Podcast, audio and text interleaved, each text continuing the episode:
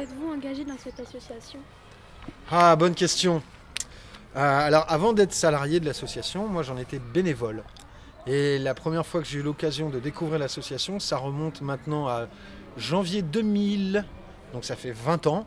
Et c'était à l'occasion de la marée noire de l'Erika en Bretagne où à cette époque-là, j'avais pas d'activité professionnelle.